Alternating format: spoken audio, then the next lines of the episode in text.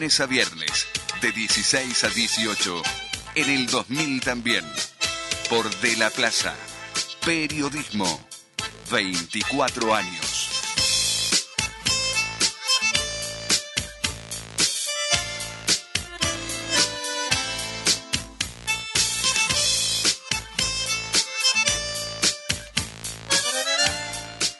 El flamante titular de la AFI, Agustín Rossi, y el gobernador Gustavo Bordet, al menos en principio, estarán participando el sábado en Concepción del Uruguay de algo que se presenta como eh, plenario en Entre Ríos, el primer plenario en Entre Ríos de la Corriente Nacional de la Militancia, eh, convocado bajo la consigna de reflexiones sobre el presente y futuro de la Argentina.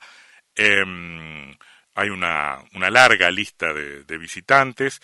Victoria Tolosa Paz, Remo Carlotto, Araceli Ferreira, Ricardo Foster, Juan José Gianni, entre, entre otros. Y entre los organizadores, además del intendente de Concepción del Uruguay, Martín Oliva, se encuentra la diputada nacional Carolina Gallar. ¿Qué dice, diputada? ¿Cómo anda? ¿Cómo estás, Antonio? Muy bien. Igualmente, igualmente. Me, me, ¿Me cuenta lo, lo, lo, más descarnadamente posible eh, qué, es este intento, qué es esta construcción? Eh, nosotros comentábamos acá con Sebastián que nos solía como, como, como algo de albertismo, como un espacio de respaldo al presidente, pero veo también, si, si, si nos detenemos en los alineamientos internos, que entre los invitados también hay prominentes figuras vinculadas con la vicepresidenta de la República. La escucho, diputada. Sí, bueno, lo, la Corriente Nacional de la Militancia es un espacio que, que existe hace muchos años, eh, que, cuyo referente principal es Agustín Rossi, pero también está Daniel Filmus, también está Cristina Álvarez Rodríguez, eh, y siempre fue un espacio de militancia de, del kirchnerismo. Eh, en esta ocasión muchos hablan del albertismo, pero es un espacio que, que pretende dar los debates en un momento político complejo, donde creemos que, es necesario debatir para aportar las mejores soluciones o ideas a, nuestro gobierno nacional que lleva adelante hoy el presidente Alberto Fernández.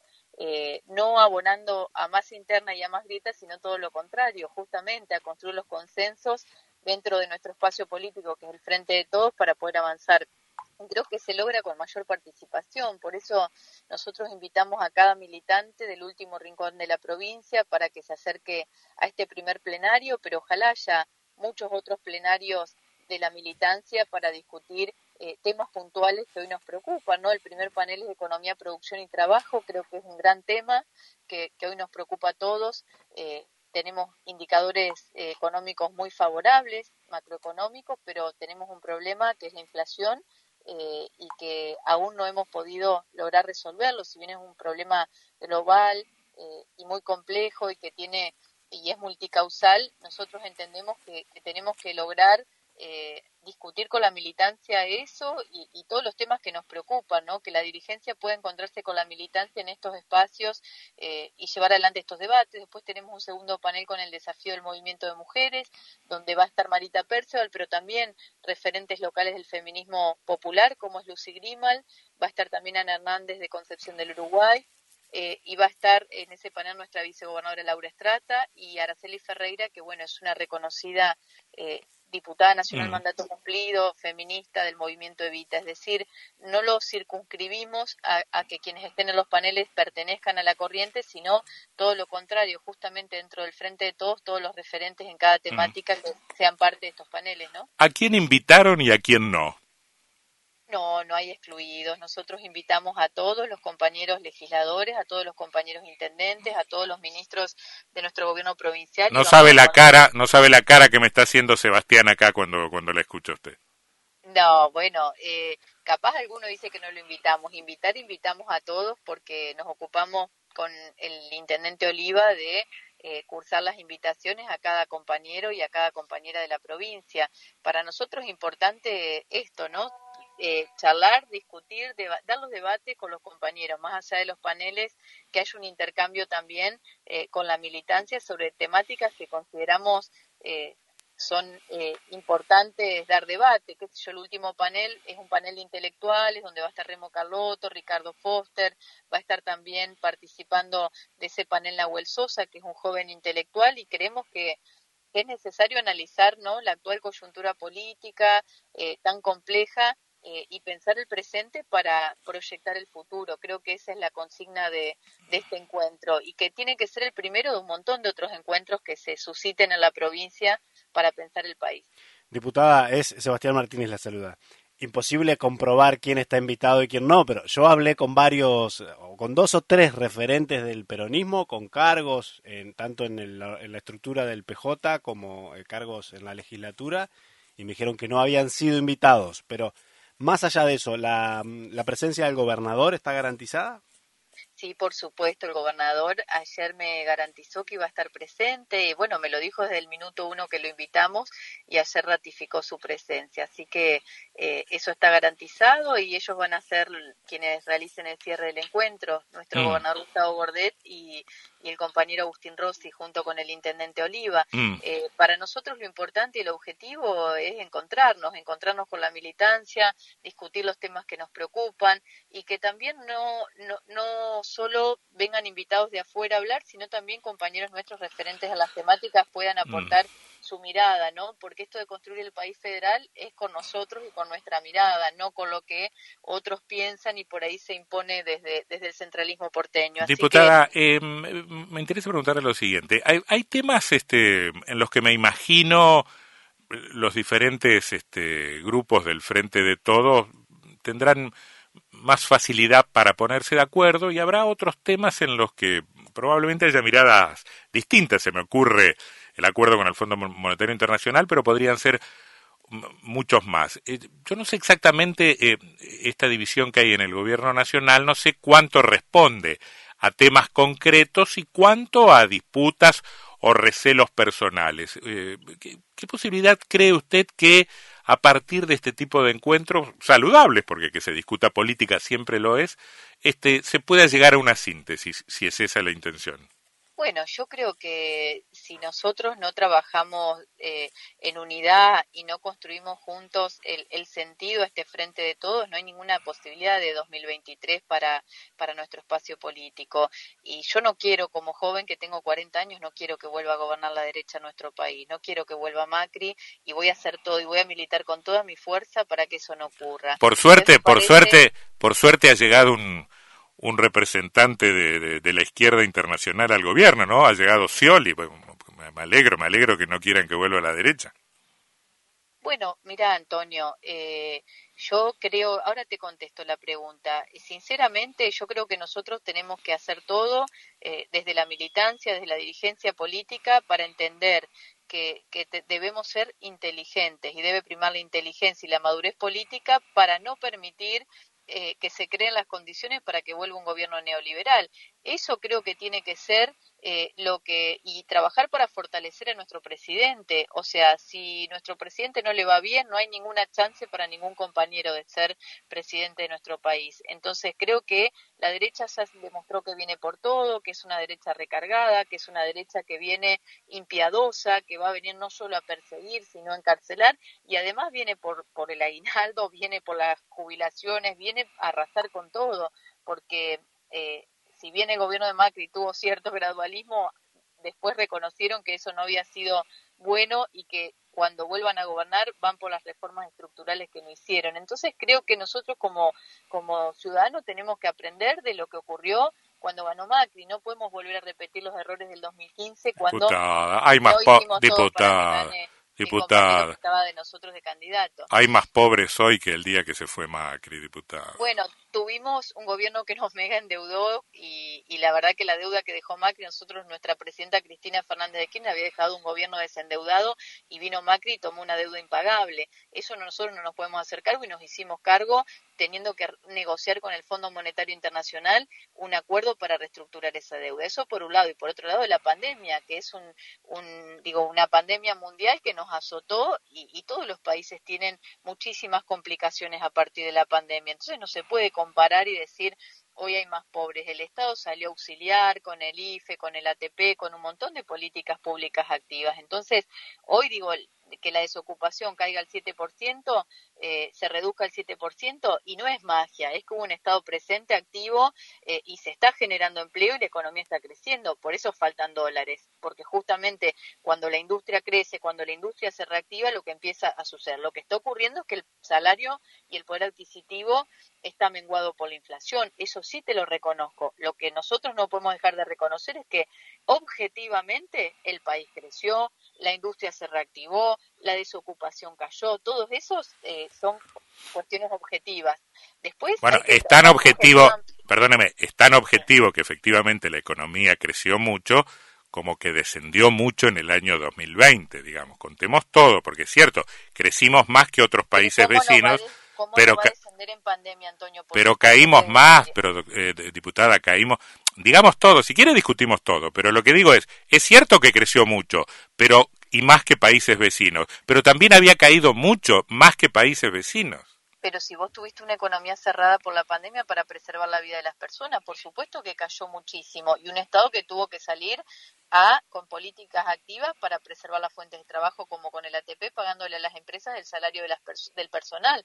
Eso fue una decisión política de nuestro gobierno, que fue preservar la vida de las personas y que la pandemia salvar la mayor cantidad de vidas posible. Me parece que nosotros no podemos quitar del contexto y del análisis esa situación. No, no, no crea que yo lo quito. No, no, yo yo este, yo creo que nos hemos olvidado en buena medida de los efectos de la pandemia. Yo lo tengo recontra presente, lo que, lo que, y creo que es un atenuante a los pobres resultados que tiene el gobierno. Pero lo que quiero... Creo que los resultados son buenos en términos económicos. Lo que nos está afectando e impactando negativamente es la inflación que hace que vos veas que todos los días te aumentan los precios y que jocosamente un empresario como el de la anónima diga, eh, ¿y qué haces con la inflación? Yo remarco y lo diga de manera jocosa. Nosotros necesitamos empresarios comprometidos. pero eso, eso, eso, eso al gobierno le viene bárbaro, la expresión muy desafortunada de Brown le viene bárbaro para liberarse de responsabilidades. Las mayores responsabilidades de un proceso ¿Cómo? los supermercados con la pandemia. Si hay alguien que ganó ganaron fortuna son los supermercados, digo, y no tuvieron nada de responsabilidad social al momento de contribuir a bajar los precios, a tener responsabilidad en el tema de los precios cuidados. Y todo el tiempo y quieren ganar más y más y más. Y ahí eh, hay un punto donde el Estado le cuesta controlar eso eh, y, la economía, no te voy a mentir, hay mucho de, de la incertidumbre que hay en la política que afecta también a a la economía. Eso también es una realidad. Por eso es tan necesario que nosotros trabajemos sobre la unidad para fortalecer a, nuestro gobierno, a nuestro presidente Alberto Fernández, porque si nos, nuestro gobierno está debilitado, es muy difícil plantear la redistribución de la riqueza y otras cuestiones que nosotros vemos que tenemos pendientes. Diputada, pero también es una realidad que tal como cuando la inflación se descontroló en la gestión macrista, todos mirábamos qué hacía el gobierno nacional, hoy cuando vemos que la inflación está descontrolada, todos miramos hacia el gobierno nacional. Me parece que el principal factor que no le encuentra la vuelta a la, a la inflación es la gestión económica de, de este gobierno y del anterior también. Bueno, yo coincido con vos que es el principal problema y que no estamos pudiendo bajar la inflación y que hoy hay inflación en países del mundo que nunca tuvieron inflación. Eso también es una realidad que no podemos dejar eh, de mirar. Y con esto no me estoy justificando ni estoy diciendo, eh, hoy la gente, la principal preocupación es que su salario no le alcanza para llegar hasta el día 15. Sí, tenemos, tenemos asalariados pobres, digamos. El pobre ya no es el que no tiene trabajo, sino muchos de los salarios hoy son están por debajo del nivel de pobreza. absolutamente, absolutamente. Por eso es tan importante las paritarias y bueno, y todo lo que se puede hacer. Yo creo que eh, si nosotros trabajamos para fortalecer la unidad del frente de todos y dar eh, certeza, eh, la economía también va a tener más certezas para, eh, porque la incertidumbre también afecta, digo, la inflación y otras variables económicas. ¿No? Entonces me parece que por eso es central. Y lo de Concepción del Uruguay es un encuentro de la militancia peronista de la provincia, con compañeros que vienen también de otros lugares a, a, participar en los paneles y con el referente de la corriente que es Agustín Rossi. Para nada pretende ser de un sector. Sí, por supuesto, busca ser debates que fortalezcan a nuestro gobierno. Nosotros somos partícipes y protagonistas de nuestro gobierno. No vemos a nuestro gobierno desde afuera, sino que nos sentimos parte de él. Y tenemos clarísimo que no podemos permitir que vuelva a la derecha a arrasar con los derechos de la gente y de la ciudadanía. Por eso tenemos que trabajar activamente. Y también impedir que gane. Eh, alguien de afuera como Frigerio que está caminando en nuestra provincia y nadie le objeta nada, un hombre que es un outsider y que llega a la provincia y de repente es una cara bonita que eh, logra un montón de adhesiones. Nosotros tenemos 20 años de gobierno en la provincia donde se han hecho muchísimas cosas, una gestión que ha transformado la provincia, tanto de nuestro anterior gobernador Sergio Ribarri como nuestro gobernador Gustavo Bordet, y me parece que tenemos que trabajar el peronismo unido en la provincia para construir el mejor candidato eh, que logre el mejor resultado electoral y el peronismo siga gobernando la provincia. No, no viene, perdona Sebastián, quería hacer una pregunta, pero usted dijo algo que me, que me, no vienen medio lentos, no, no, no es como que están poniendo los motores en marcha demasiado despaciosamente en eso de, empezar a militar y definir candidaturas y, y, postulaciones. En, entre, en Entre Ríos, digo. No, me parece que eso va a decantar naturalmente. Hay muchos compañeros y compañeras que están en condiciones de, aspirar a la candidatura a gobernador y me parece que, es lógico, que es natural y eso irá decantando en su momento. Se definirá quién es el compañero eh, con más chances, con más posibilidades o el mejor candidato. Eh, pero es parte de un proceso que se está dando y en ese proceso de debate, de construcción, de participación y estas instancias como la del sábado se eh, es importante encontrarnos para ir construyendo eso. Primero que nada, eh, motivación, épica, que se puede, eh, construir el se puede, no está perdida la elección en la provincia y lo dice siempre nuestro gobernador, se puede ganar la elección porque hemos hecho muchísimo y, y la preocupación principal del gobernador y su equipo de gobierno hoy es la gestión y es resolver los problemas de la gente eh, y no podemos andar haciendo campaña ni hablando de lo electoral cuando la gente tiene otros problemas, me parece. ¿Alguna reflexión, diputada, sobre la votación de ayer que se dio en diputados de la boleta única? Bueno, yo no estoy de acuerdo con la boleta única, creo que el sistema actual funciona, que es un riesgo y es una irresponsabilidad que nosotros cambiemos el sistema electoral con un sistema que tampoco ha dado resultados ni ha eh, sido más económico ni ha garantizado mejor participación del votante. Creo que el actual sistema funciona, no hay denuncias de fraude y, no hay una, un fundamento válido para decir cambiamos el sistema a un sistema que tenés que hacer una transición eh, y estamos muy cerca del proceso electoral que viene como para poder eh, capacitar para votar con un nuevo sistema. Entonces no me parece que sea una buena opción lo de la boleta única. Aparte creo que debilita los partidos ¿no? y las estructuras partidarias. Y ayer me decía un compañero que eh, fortalece el rol que juegan por ahí los medios de comunicación, porque para hacerte conocido tenés que eh, gastar mucho dinero en, publicidad y en propaganda política para poder hacerte conocido y que te elijan en, en ese tipo de boleta. Entonces, yo no he encontrado argumentos válidos que justifiquen cambiar el sistema electoral que no ha tenido quejas ni, denuncias de fraude. o sea que en, eso usted se opone a la visión de Bordet, Rosario Romero, que impulsaron el proyecto aquí en la provincia de Entre Ríos hace dos años.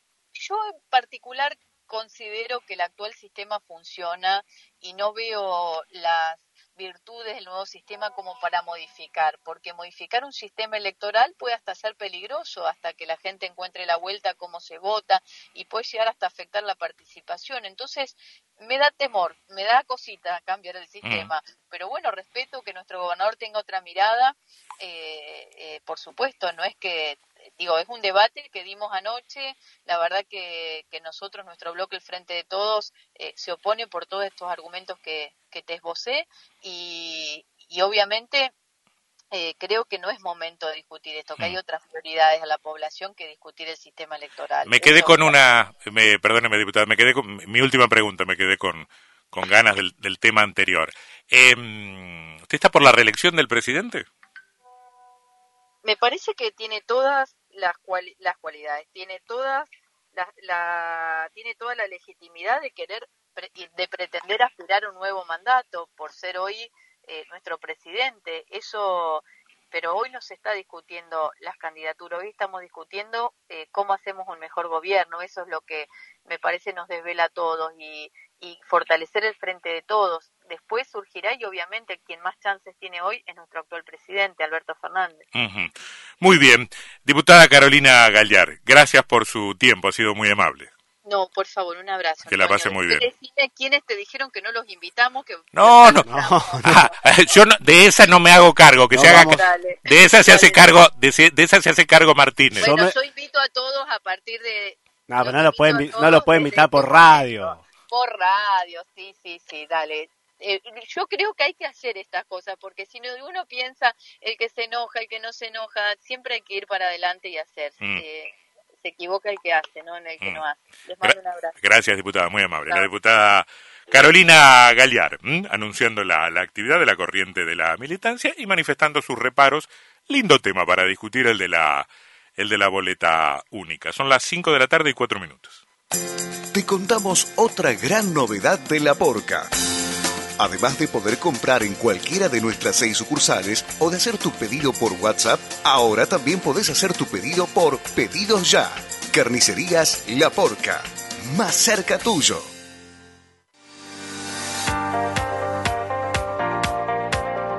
Dos Florines, periodismo de economía y negocios, la actividad privada en la agenda pública www.dosflorines.com.ar El Centro de Medicina Nuclear y Molecular es un esfuerzo del Instituto de Obra Social de la provincia de Entre Ríos para todos los entrerrianos. Inclusión, docencia, investigación y tecnología de avanzada para la provincia y la región. Ayer un desafío, hoy una realidad. Los PER, forjando liderazgo para un cambio en salud. CONEA, Gobierno de Entre Ríos. Los PER, Semener. Karina Dapen, abogada. Familia y sucesiones. Asuntos civiles y comerciales. Teléfono 343-154-720-017. Karina Dapen, abogada.